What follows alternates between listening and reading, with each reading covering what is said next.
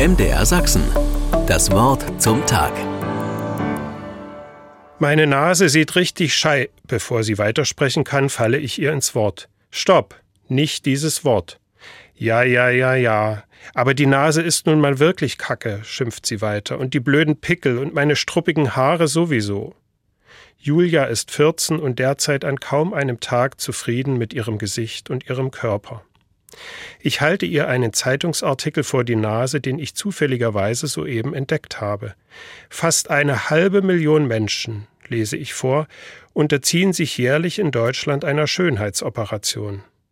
Sie hübschen da ein wenig auf und bessern dort ein wenig nach. Hier Fett weg, dort ein Polster mehr, die Nase gerichtet, die Falten geklettet.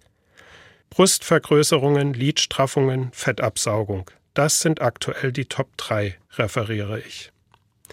Wir diskutieren, warum fällt es manchen Menschen so schwer, sich so zu akzeptieren, wie sie sind? Warum hat das Aussehen einen so hohen Stellenwert? Wo kommt die Sehnsucht nach makelloser Schönheit her? Eine Schönheitsoperation kommt für Julia nicht in Frage. Das nehme ich erleichtert zur Kenntnis. Sie hilft ihrem vermeintlichen Makel höchstens mit Make-up und Lockenstab nach. Aber sie berichtet vom Freundeskreis, von ihrem Leben in den sogenannten sozialen Medien. Immer geht es um Schönsein und Aussehen. Die ideale Nase, die dichtesten Augenbrauen, die glattesten, gelockten, glänzenden Haare. Julia fühlt einen Druck, auch so auszusehen. Das fremde Bild vergleicht sie mit ihrer eigenen vermeintlichen Unzulänglichkeit. Wie erleichternd und befreiend muss es aber sein, sich nicht immer mit anderen vergleichen und optimieren zu müssen. Da kann ein mächtiger Druck wegfallen.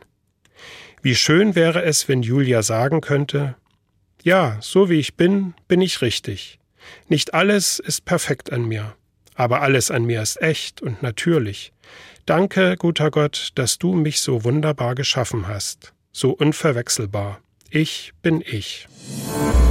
MDR Sachsen. Das Wort zum Tag.